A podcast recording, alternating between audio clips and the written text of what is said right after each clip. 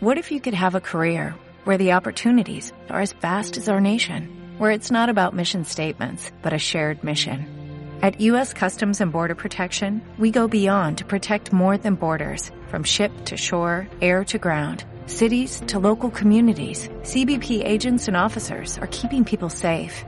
Join U.S. Customs and Border Protection and go beyond for something far greater than yourself.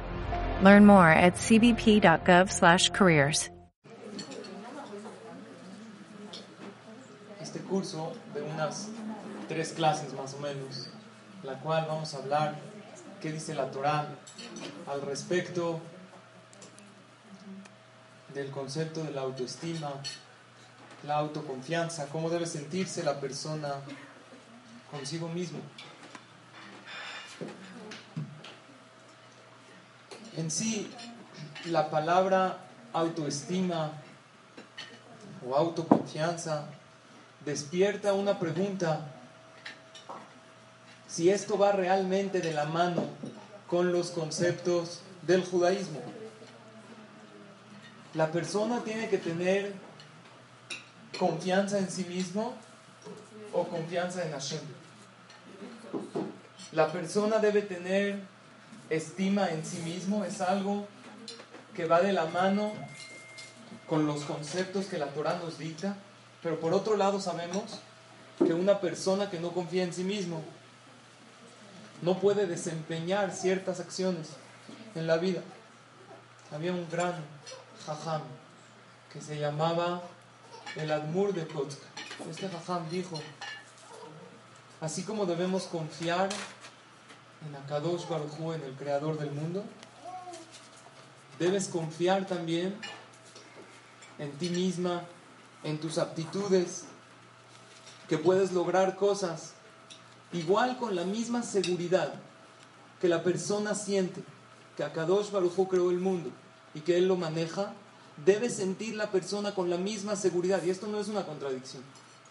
Porque si fuera que Hashem no quisiera que la persona confíe en sí mismo, no le daría aptitudes a la persona.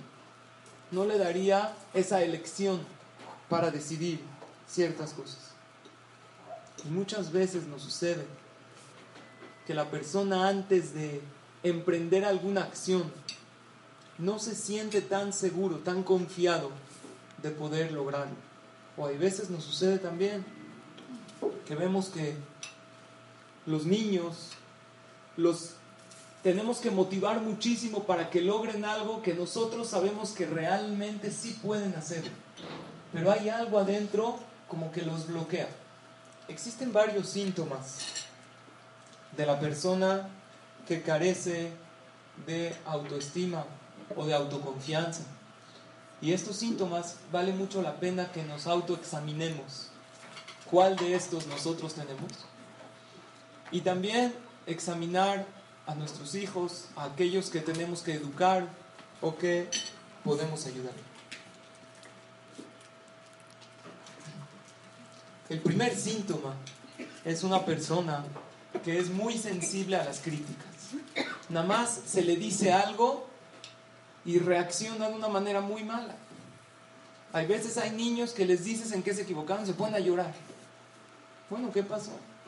Una persona que es demasiado sensible a una crítica, por más de que se le explique que es constructiva, quiere decir que no se aprecia tanto a sí mismo y no confía tanto en sí mismo, porque al criticarlo lo toma muy en serio y ya se siente que todo lo que hace no vale nada. Una persona que está sano en su estima a sí mismo, aunque lo critiquen, dice, ah, está bien, estoy mal en esto, no le afecta.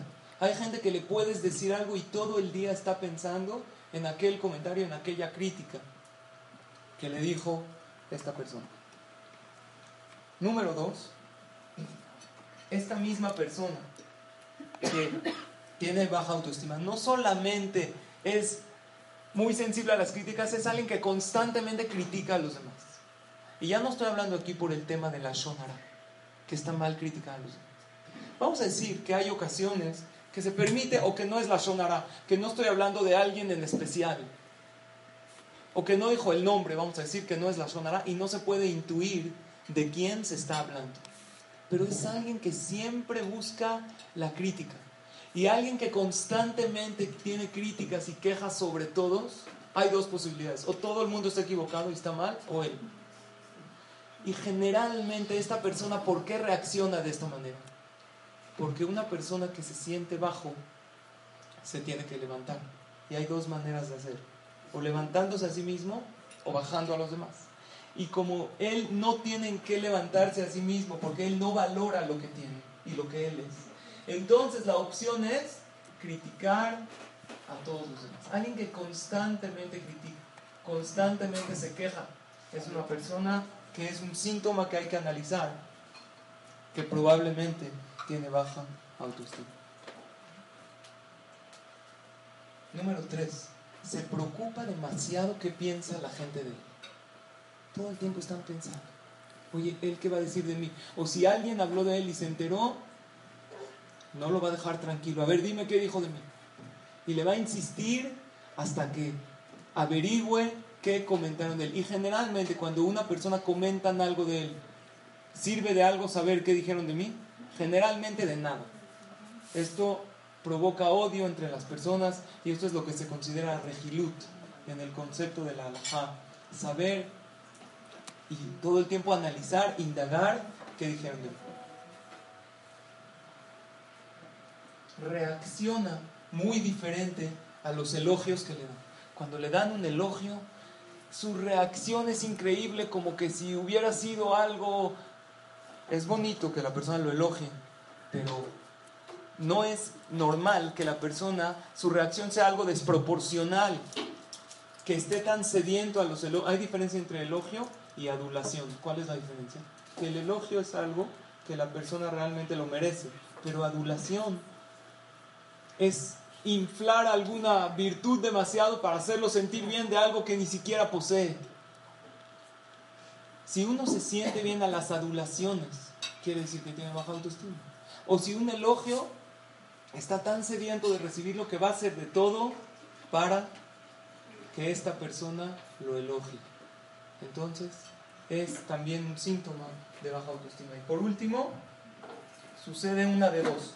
O llama demasiado la atención, impone demasiado, o demasiado cohibido, demasiado desapercibido. Que ninguna de las dos es correcta. Lo correcto es en medio. Entonces, si una persona conoce a alguien o nos autoconocemos, que podemos tener más de unos tres puntos de los aquí mencionados, hay que trabajar en el concepto de sentirnos bien con nosotros mismos, sentirnos bien con las cosas que hacemos. Este miedo a qué piensan los demás de mí, o el miedo a a lo mejor no puedo lograrlo,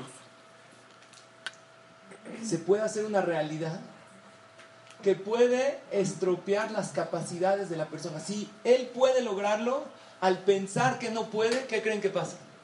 Ya no puede. Si él está pensando qué piensa la gente de uno, y si siempre cuando tú le dices a tu hijo, hace esto, el pretexto es, es que mis amigos, está viviendo muy atrapado a la sociedad, y la regla es que siempre piensan menos de uno de lo que la persona piensa que piensan de él. Siempre es menos, pero la persona lo hace muy grande. Y cuando uno piensa así, hay una voz interna, hay una anécdota de dos niños que estaban patinando en un lago congelado. ¿Han visto lagos congelados? Se hacen en Nueva York, en el Rockefeller Center. Se congela el lago y es algo increíble porque Hashem hizo algo muy especial.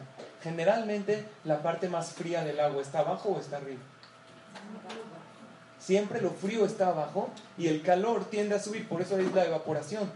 Así es, por ejemplo, si tú tienes, yo aquí tengo un té muy caliente, ¿qué está más caliente, lo de arriba o lo de abajo?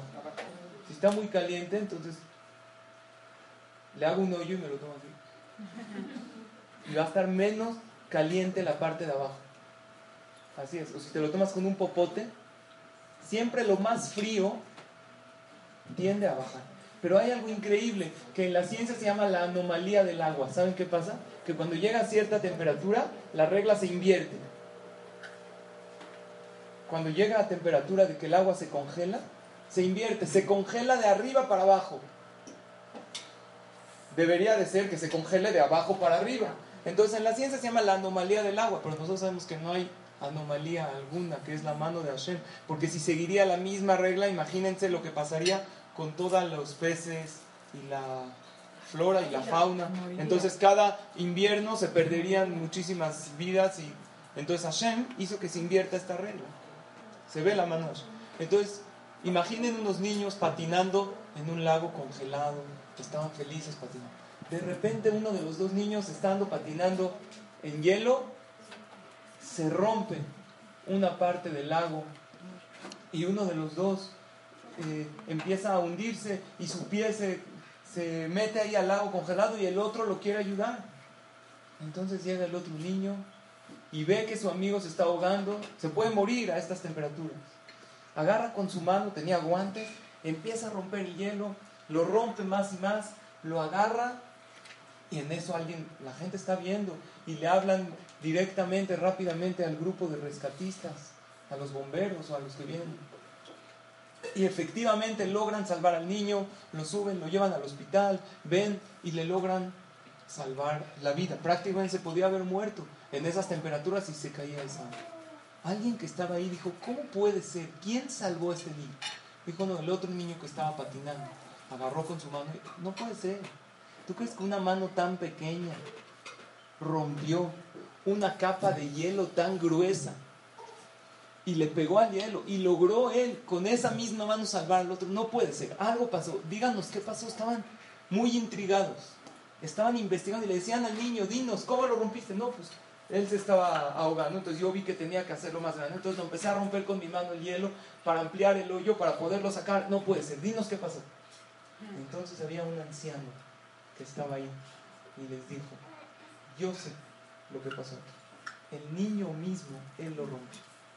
Y si ustedes se preguntan cómo lo logró, ¿cómo logró un niño romper? Muy fácil. No había nadie diciéndole que no puede hacerlo. Por eso lo hizo. Él estaba en un momento que lo tenía que salvar. Y nadie le dijo, no, si había alguien diciéndole, no vas a poder, ya, mejor háblale rápido a los bomberos, algo, tú no vas a poder solito. Entonces el niño en ese momento, su capacidad de hacerlo hubiera bajado. Porque cuando la persona no confía en sí mismo, aún las cosas que puede hacer y tiene aptitudes de hacerlas, esas capacidades se le bloquean.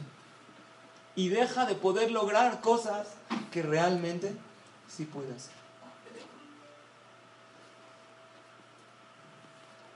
Una persona que padece de baja autoestima, no se valora a sí mismo, se convierte en una persona triste, en una persona tensa, y hay una contradicción muy grande dentro de él. Por un lado, piensa, no puedo hacerlo, no puedo. Y por otro lado, hay una voz interna que sabe que tiene las aptitudes, pero no puede sacarlo. Entonces tiene un dolor muy grande. Hay gente grande que de pequeños recibieron palabras que los desmotivaron. Y así crecieron. Crecieron recibiendo palabras, no puedes hacerlo, no lo vas a lograr. Un niño siente dependencia de los adultos. Y cuando estos adultos que yo dependo de ellos me dicen que yo no puedo, que yo no sirvo, que yo... Entonces yo recibo una reacción y me la creo. Por eso al niño no se le, nunca se le etiqueta con algo. Porque cuando tú lo etiquetas y cuando tú le pones un título de algo, de ladrón, aunque lo hayas agarrado robando de tu bolsa, con las manos en la masa, o en la despensa agarrando algo que le dijiste que no lo agarra, o aunque lo cachaste con la mentira, no se le dice. Y no se le puede decir, mira, yo ya lo comprobé, tú para mí eres un ladrón, ya, o mentir, tú para mí eres mentiroso. Todo lo que digas ya no puedo confiar en ti. Si el niño en ese momento se la cree, así se comporta. Entonces, nuestros tajamín nos aconsejan los educadores, se le reprende y se le levanta a la vez. ¿Cómo se le dice? No le queda a un niño tan especial tomar algo que no le corresponde. Dense cuenta que no use la palabra robo ni siquiera. No va con un niño como tú decir las cosas no exactamente como sucedieron. No usaste la palabra mentira. Entonces no adaptó algún adjetivo. Y si tú necesitas algo, por favor pídeme. Si en vez de tomarlo sin permiso, vamos a ver qué necesitas y créeme que todo lo que necesitas te lo voy a dar. Desgraciadamente, no todos los que somos adultos fuimos educados de esa manera. Y cuando la persona de pequeño recibió varias etiquetas, varias limitantes, que no puede lograr varias cosas, creció con ciertas cosas que lo limitan y que él sabe que no lo puede lograr. Cuando van los papás a la terapia, yo siempre aconsejo de pedir un diagnóstico y analizar, porque hay veces vamos a una terapia a ayudar a un niño y podemos estar yendo mucho tiempo y ni siquiera sabemos un diagnóstico. ¿Qué tiene tu hijo? No, es que va a terapia para ayudarlo, sí, pero me estás diciendo solamente el resultado final. Dime qué diagnóstico te dieron. Y ese diagnóstico hay que analizarlo. Pero yo les pregunto algo, ¿el pequeño que va a una terapia de ayuda tiene que saber su diagnóstico? Tiene que saber, yo soy hiperactivo, yo tengo esta deficiencia. No tiene por qué saber. ¿Cómo se le debe decir para que no le afecte? Se le debe decir que, hay, que todos en la vida necesitamos ayuda en ciertas cosas. O aun cuando tiene un maestro particular de algo. Mira, tú necesitas ayuda en esto, cada quien tiene otras aptitudes. Yo mismo tengo un problema en mi negocio, en mi trabajo, y le tuve que hablar a un abogado para que me en la, vida son problemas que hay que resolver y en este caso tú tienes este problema y tienes que salir adelante. O sea, no enseñarle que no hay problemas. Sí hay problemas. Si ahorita tienes este problema social o este problema, lo tienes. Como todo en la vida son problemas, te, vas a, te vamos a dar herramientas, te vamos a ayudar y vas a salir. Pero siempre sabiendo que hay un problema que él tiene que sacar adelante. Y mucho más, el niño hiperactivo, que a veces tiene un potencial enorme, enorme. Son los que generalmente tienen muchísimo potencial. Pero como están en una clase donde hay un programa y hay reglas, la maestra se ocupa más en que haya orden en la clase. Entonces este niño fue muy regañado de pequeño y muy limitado. Y estas personas que tienen muchísimo potencial crecen pensando que son problemas y que no pueden lograrlo y que tienen problemas sociales, entonces no se pueden desenvolver bien después en la vida. Por lo tanto, es importante en estos casos eh, tener un contacto con la escuela y principalmente con el niño, enseñándole que él no es un problema, que tiene una manera de ser y esa manera de ser le ayuda a desenvolverse más adelante. Y muchas veces pasa que este niño crece va creciendo con un concepto de sí mismo que no puede. Y cuando crece, algo le sale mal. Lo quiere lograr y no puede. Entonces revive esas palabras, le resuenan esas palabras de su infancia. ¿Ya viste? Como no podías. Entonces él mismo dice, sí, tenían razón aquellos adultos, aquellos maestros que me dijeron que yo no puedo, que yo no soy para esto. Y en realidad no es así. Hay veces la persona siente tres capas afuera tiene un cuerpo, un cuerpo de adulto, pero por dentro es un niño que no puede, que no puede hacerlo, pero él guarda un secreto. Este adulto que tiene baja autoestima, él no puede decir que él no puede, que está, guarda un secreto dentro de sí mismo que no lo puede lograr. Pero más adentro, él sabe que tiene aptitudes que sí puede hacerlo. Entonces siento un conflicto, una contradicción. Por un lado sé que puedo porque tengo aptitudes que los demás no tienen. Yo sé que soy bueno en esto. Pero por otro lado tengo ese secreto que no puedo decir, que desde pequeño me enseñaron que yo para esto no sirvo. O que nunca voy a poder lograr. Cuando logramos romper esa capa, de repente la persona siente que empieza a vivir su vida. Y puede empezar a vivir esta vida cuando ya es un adulto cuando ya tiene 40 años, de repente empieza a vivir. Logró romper, o Hashem le pone a la persona oportunidades que de repente lo hace y lo logra, y logra romper todo aquello que él pensaba de sí mismo. Lo primero, que es lo más importante, dice el Pasuk en Iyob, y ese es el primer consejo del día de hoy. El Pasuk en Iyob, en el capítulo 3, versículo 25, dice lo siguiente: Asher y Agorti Yaboli. Y este pasuk lo mencionó Shelomo Amelech, el más sabio de todos. A lo que yo temía me sucedió. Cuando una persona teme demasiado a algo, aunque pueda hacerlo, si tanto miedo le tienes, el miedo lo jala y te quita la fuerza de hacerlo. Hay miedos irracionales. Que la persona dice, y si no puedo, y si no lo logro, y si no lo voy a hacer. Cuando la persona le teme y le teme, al final ese miedo lo domina a la persona. Asher y Agorti y El miedo que yo tenía se apoderó de mí. Y cuando la persona piensa en no pensar, no quiero pensar que no puedo, pero él tiene ciertos conceptos de él mismo que no puede. Yo recuerdo que mi Rosh Yeshiva, Rabbi Udades, en la Yeshiva de Koliako, cuando yo estudié, hablaba mucho del tema de poner cabana en la tefila, concentración. Es uno de los retos más difíciles para una persona que reza. Y creció con el rezo. Se hace monótono y como rezas tres veces al día lo mismo, y entonces la mente vuela. Y la persona se empieza a acordar. Ustedes han visto en los crisis que hay gente que, que antes de la amidad hacen así, saludan, conocen, hay una, una costumbre que saludan a los malajim, así como que pidiendo permiso, pero hay otros que dicen que es como que nos vemos, hasta luego, se va, ¿a dónde va a viajar? Ahorita se acuerda la persona, se despide de todos y se acuerda de ciertas cosas que todo el día, y Rabales nos contaba el siguiente ejemplo. Imaginemos una persona ver en un periódico un anuncio. ¿Qué dice el anuncio? Te enseño cómo convertir el metal en oro. Cualquiera que pensaría, me están vacilando, me están tomando el pelo.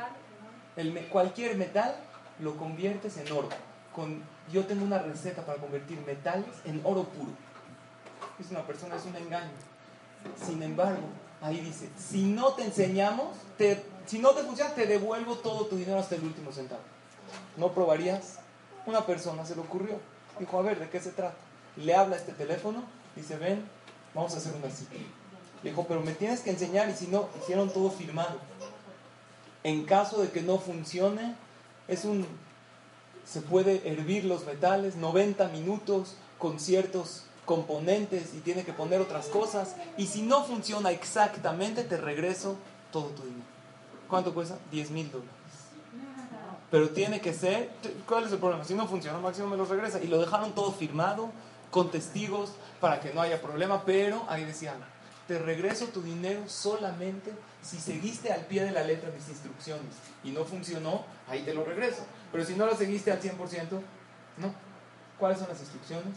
Le dice, tienes que agarrar una olla, poner los metales, echarle agua, después echarle esto, estos componentes, y esta mezcla hace que se convierta en oro. Nada más hay una condición en esos 90 minutos no puedes pensar ni una sola vez, ni una, en osos blancos.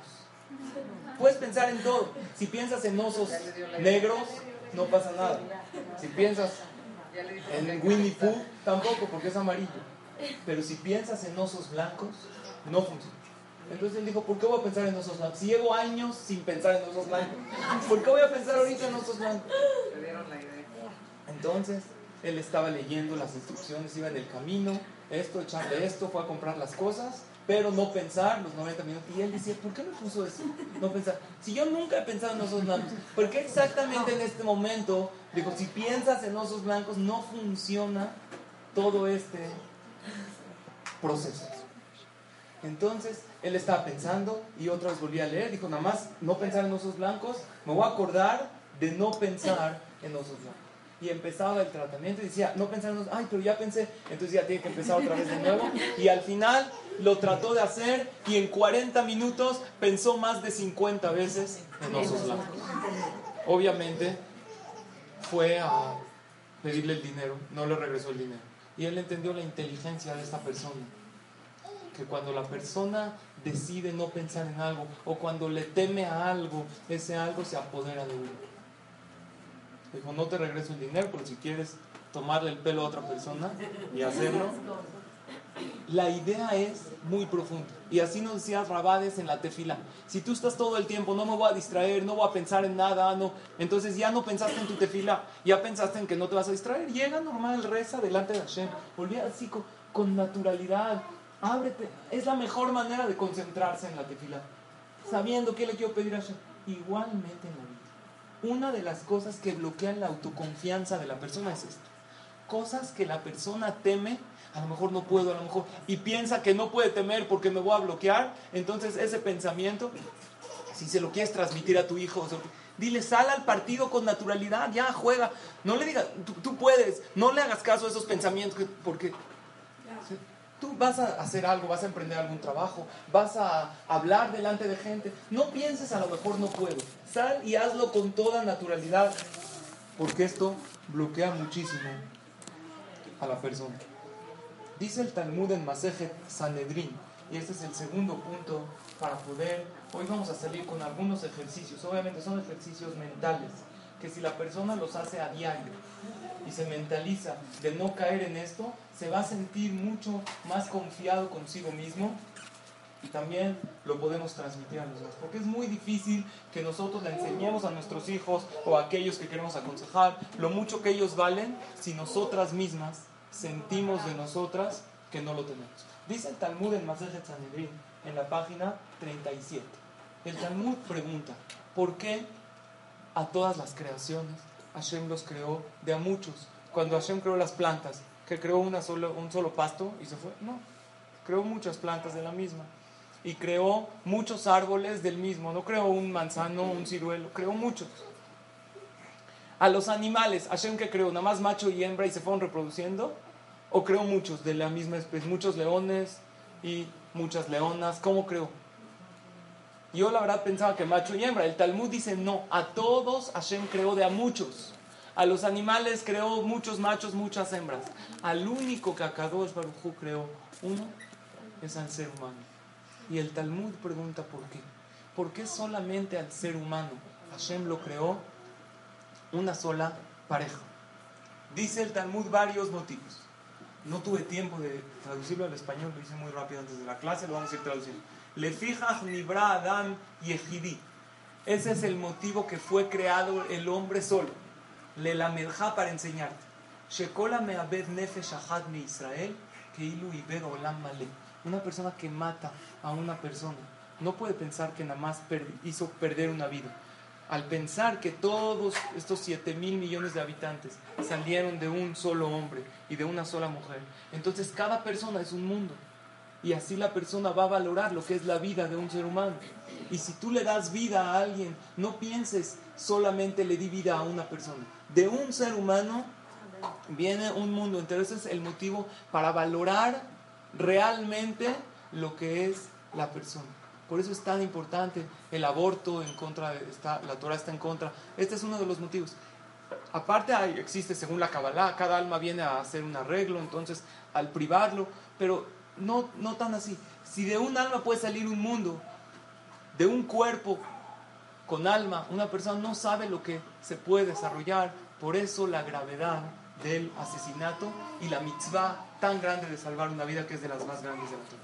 Segundo motivo, dice, unipene shalom beriot, por la paz que hay entre las personas. Sheloy omar adam le ava gadol me.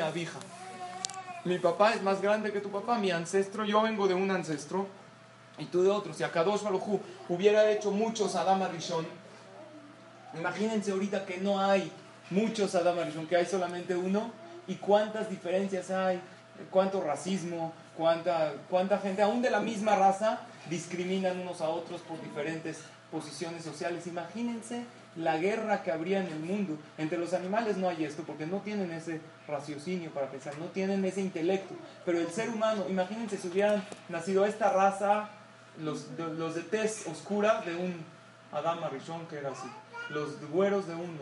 Y los, imagínense la división tan grande que habría en el mundo. Aún lo que hay, gran parte de las guerras y las matanzas en el mundo han sido porque llegó un grupo humano y decidieron que ellos son superiores a los demás.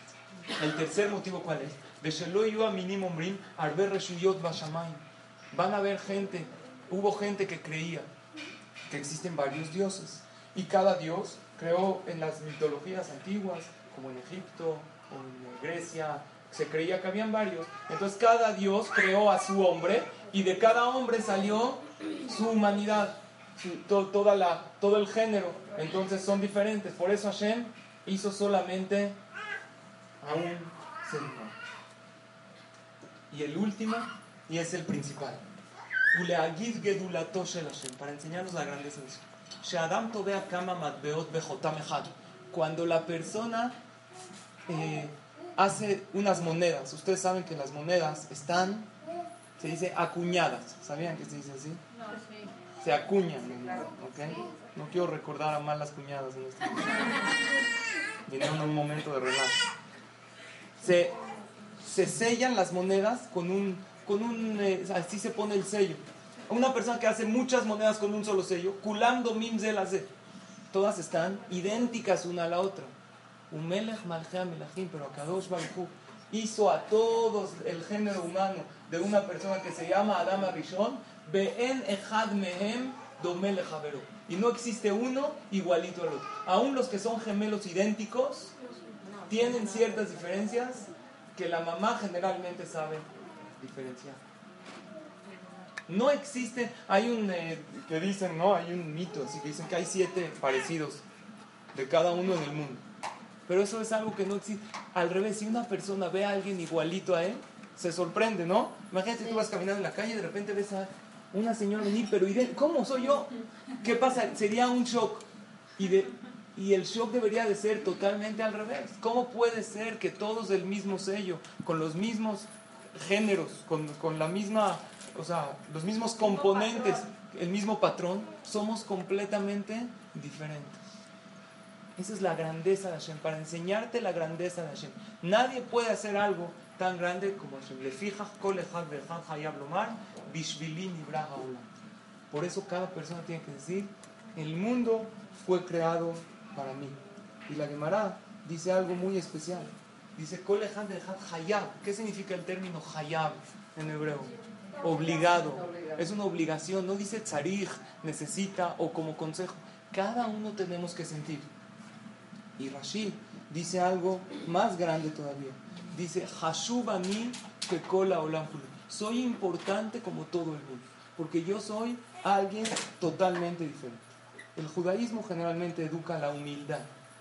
Y aquí dice que la persona es obligatorio que se sienta especial. Dicen los Fajamim para entender esta explicación. Cada persona tiene aptitudes que nadie en el mundo las tiene. Hashem hizo a cada quien tan especial y tan diferente en la parte externa, igualmente en el alma. Humildad significa sentir que todo lo que tengo es un regalo de Hashem y que no lo merezco. Y autoestima significa que lo que tengo soy un ser humano especial, que lo que yo puedo hacer yo puedo lograr, nadie lo puede hacer. Y si Hashem me puso en el lugar donde me puso, con la familia, en el entorno en el que me puso, es porque yo puedo desenvolver un potencial que nadie lo tiene. Y eso es realmente cómo se tiene que sentir la persona. A veces la persona siente una falta de seguridad. Y más cuando estamos con gente que transmiten demasiada seguridad. Que hablas con ellos y te aplacan y te dicen... Y aquí quiero enfatizar que la gente que transmite demasiada seguridad, muchas veces su raíz es por falta de autoestima. Como ellos no, se sienten, no tienen confianza en sí mismos y no se estiman tanto, tienen que demostrar aquello que no tienen. Y eso es una regla muy grande en ciertas cosas cuando la persona lo ve de afuera. Hay una en la Torah existe un tema de tzeniut, de recato. Una pareja no deben demostrar demasiado afecto físico delante de los demás. Y existe el tema de tzeniut. Ese es uno de los motivos también, el Talmud trae otro, que por eso Hashem hizo diferentes a las personas. Porque por recato, si un hombre desea a una mujer de manera prohibida, ella no sabe si realmente es su esposo o no. Por eso hizo a todos diferentes. Aparte del tema del recato, muchas veces aquellas parejas que pueden o que suelen demostrar un afecto demasiado delante de los demás para que vean cuánto ellos se llevan y cuánto se quieren, por dentro está deshecha la relación. Porque necesitan demostrar y reflejar algo que no hay. Y lo mismo pasa con gente que a veces nos imponen su manera de ser o su manera de pensar y nosotros nos sentimos un poco achicados y pienso que todas aquellas aptitudes que yo venía o aquel proyecto que yo venía a explicar o lo que yo quería solicitar y yo tenía varias ideas cómo lo iba a decir, en el momento que me senté a hablar con esa persona y me veo del otro lado del escritorio, me siento todo achicopalado. Intimidad. Intimidad. Y no es así. Tú te tienes que sentir, tú tienes estas aptitudes, esta idea, a Kadosh Baruj te la mandó a ti. Hay una frase que dice, ¿saben cuántas ideas no se llevaron a cabo? Porque los que se les ocurrió les daba miedo que se burlen de ellos. Y muchas ideas en la vida se fueron con ellos y fallecieron estas personas. En el cementerio están llenos de, de ideas, de potenciales, de gente que nunca las sacó. Y ideas increíbles que nosotros hoy en día tenemos, es porque esa gente dijo yo lo voy a hacer y sabían que era algo increíble. El primero que se le ocurrió eh, presentar alguna idea que iba a cambiar el mundo, como la electricidad o la luz o los medios de comunicación, segurísimo que hubo gente que les dijo, estás loco, ¿qué estás pensando? No, como Einstein, como muchos otros, que sin importar, cuando ellos sabían su propio potencial, lo lograron.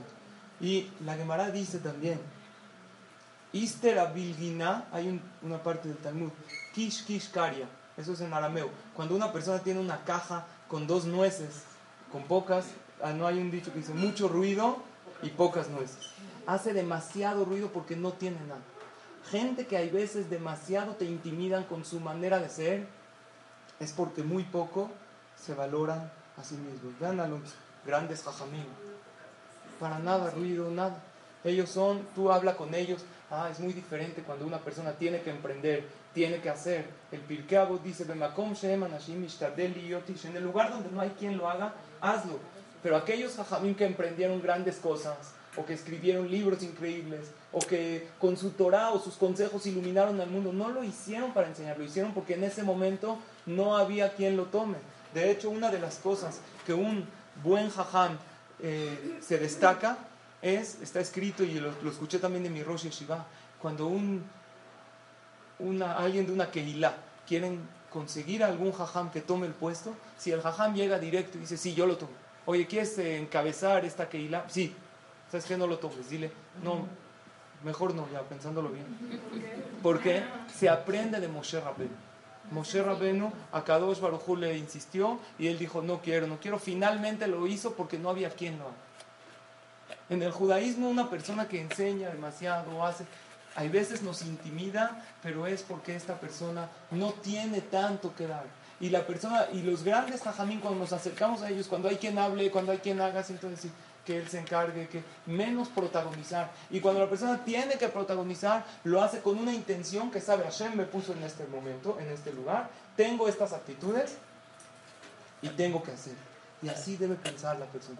Yo soy un mundo por sí mismo. Antes de transmitírselo a tus hijos, créetela de verdad, porque si el Talmud lo dice, y por eso Hashem cambió todo, créetela. Yo, por mí, vale la pena todo el mundo, porque yo soy una persona que nadie es como... Y cuando tú realmente lo creas, no con presunción, sino sabiendo las aptitudes que Hashem me dio, es un regalo, hay cosas que nadie puede hacer más que tú. Y aquí no me refiero a abrir una organización de Gesed muy grande, y no las cosas pequeñas, esa sonrisa que tú le diste, eso como tú puedes llevar a tu familia, eso nadie lo puede hacer. Este hijo que Hashem te dio, tú sola y tú únicamente lo puedes sacar adelante. Y también cosas de mitzvot que son Ben Adam Lamakom, entre uno y Hashem. Según la Kabbalah, cada alma tiene como su, su carretera, su carril.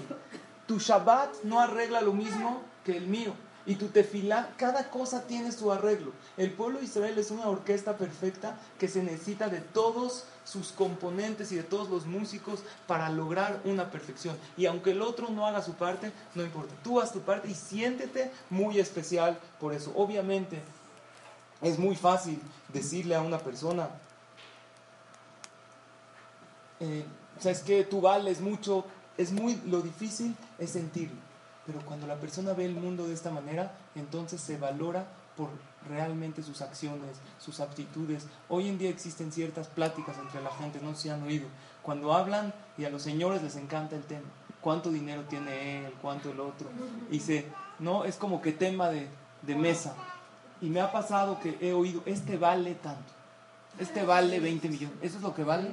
Esa es la expresión. Y hasta aún en revistas, cuando se habla de multimillonarios, se habla en Forbes o así revistas, tal persona vale tantos millones de dólares. ¿Eso es lo que vale? ¿O eso es lo que tiene? Lo que vale lo que realmente las actitudes que tiene la persona. Y esto es algo que vale la pena enfatizar. Cuando nosotros hablamos, también no es educativo.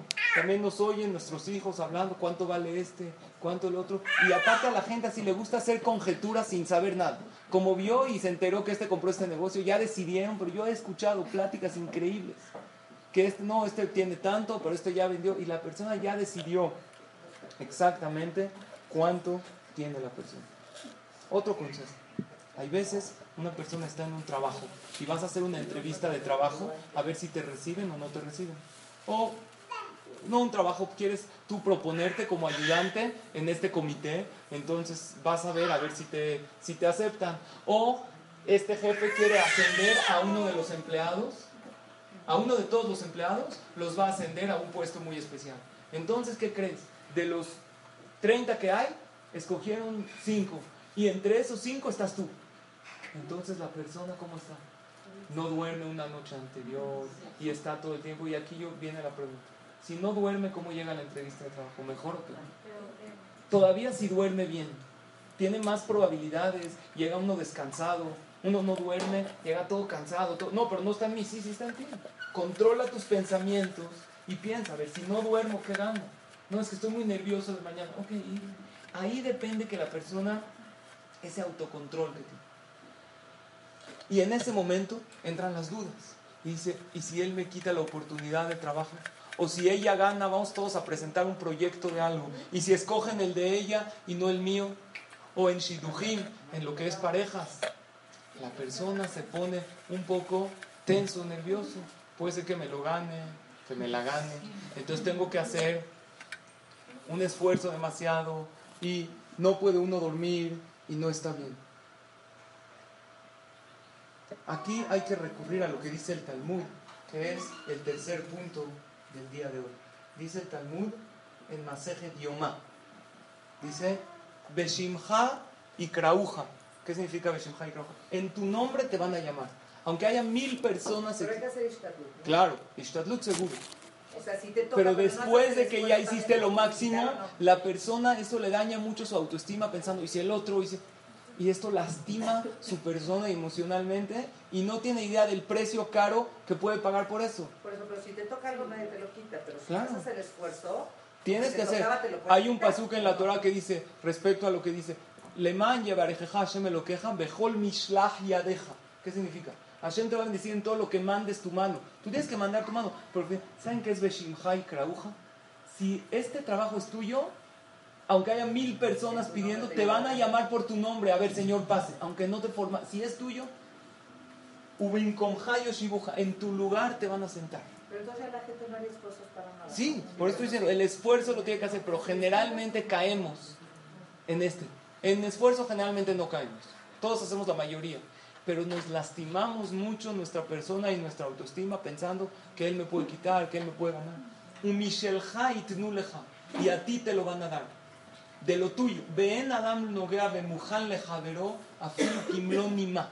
La persona no le toca lo que pertenece al compañero, ni siquiera una nima. ¿Saben qué es nima? Un pelito. El Talmud dice otra frase. En Malchut Nogad Bejaberta Afilu. Un reinado no toca a su compañero. Cuando ya un rey tiene que reinar, ahora obviamente la persona lo tiene que hacer. Pero entonces, ¿qué dijimos? Primero que todo, no temer. Ese miedo acaba. Hay una frase que dice, el que teme a sufrir, sufre de temor. ¿No?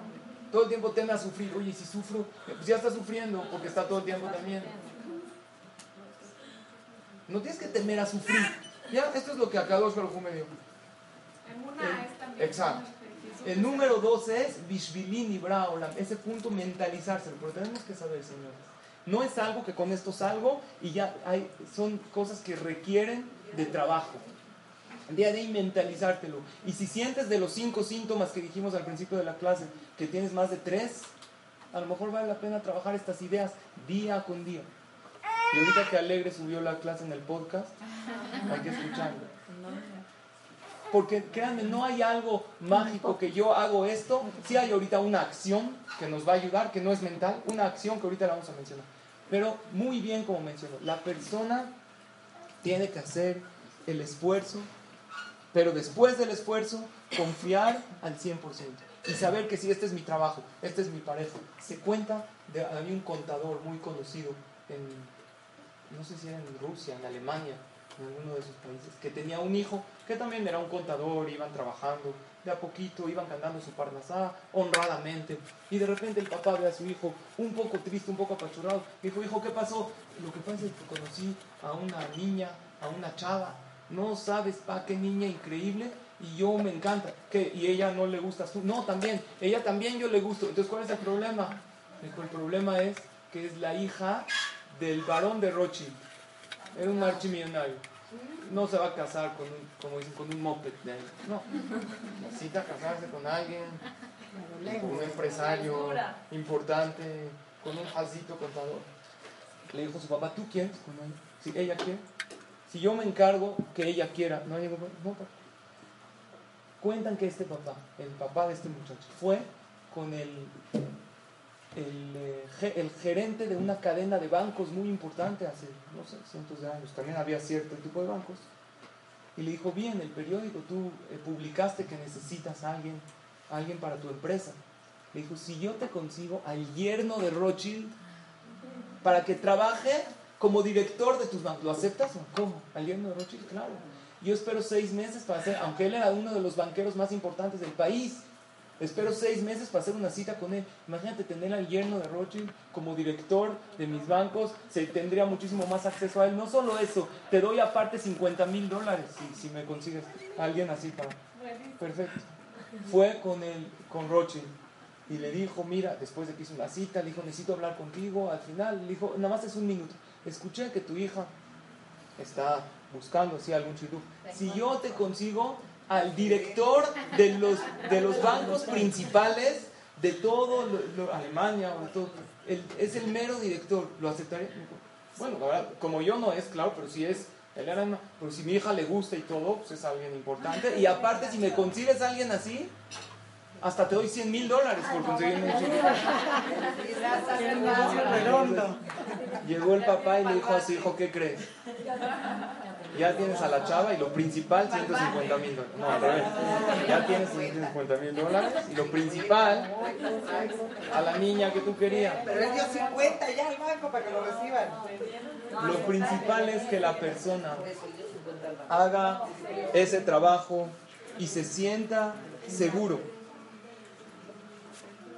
Que si es para ti, te van a llamar por tu nombre y así la persona no se intimida por nada. Cuando tú vas a hablar con el presidente, vamos a hablar nosotros, si nos ha tocado hablar con algún empresario o con alguien de la comunidad, ¿no? Que le vas a pedir, ¿qué te intimidas? No, es que él es, hay rango, sí, pero yo también soy una persona que Baruch Hashem valgo, tengo mis cosas, y si yo merezco, a mí me va a tocar, yo voy a presentar mi proyecto. No te sientas chico para algún proyecto, para algo que tú puedes hacer, para alguna buena idea. Eso lastima a la persona. Y esto hay que decírselo también, cuando ya lo logremos tener, a nuestros hijos. Cada cosa depende de, Hashem tiene tu trabajo, tiene tu casa, tiene tu momento. Y para ya casi concluir, hay un pasaje que dice en Teilín, dice David Amel, Or zarua la tzadik. Es en Teilín 97. Hay tzadik y hay ishrele, son dos tipos de personas. Tzadik es una persona que es justo, que hace muchas mitzvot. Y Shrelev es una persona, el tzadik también tiene pecados, pero hace más mitzvot que averot. Y Shrelev es una persona que siempre tiene rectitud en su corazón. Cuando la persona tiene que ocultar sus acciones a su socio, a su pareja, no le cuenta los negocios que está porque su esposa, a sus hijos, quiere decir que aquí hay algo. Eso va dañando a la persona y uno se va sintiendo que no vale. Cuando una persona se tiene que esconder por algo, eso lastima muchísimo la autoestima que la persona tiene. Un ratero, por más exitoso que sea y por más millones que haya robado, se siente de lo peor que hay. ¿Por qué? Si él vive de eso, es su ocupación, ¿por qué él siempre se tiene que esconder? Cuando una persona, su, su actitud no es transparente.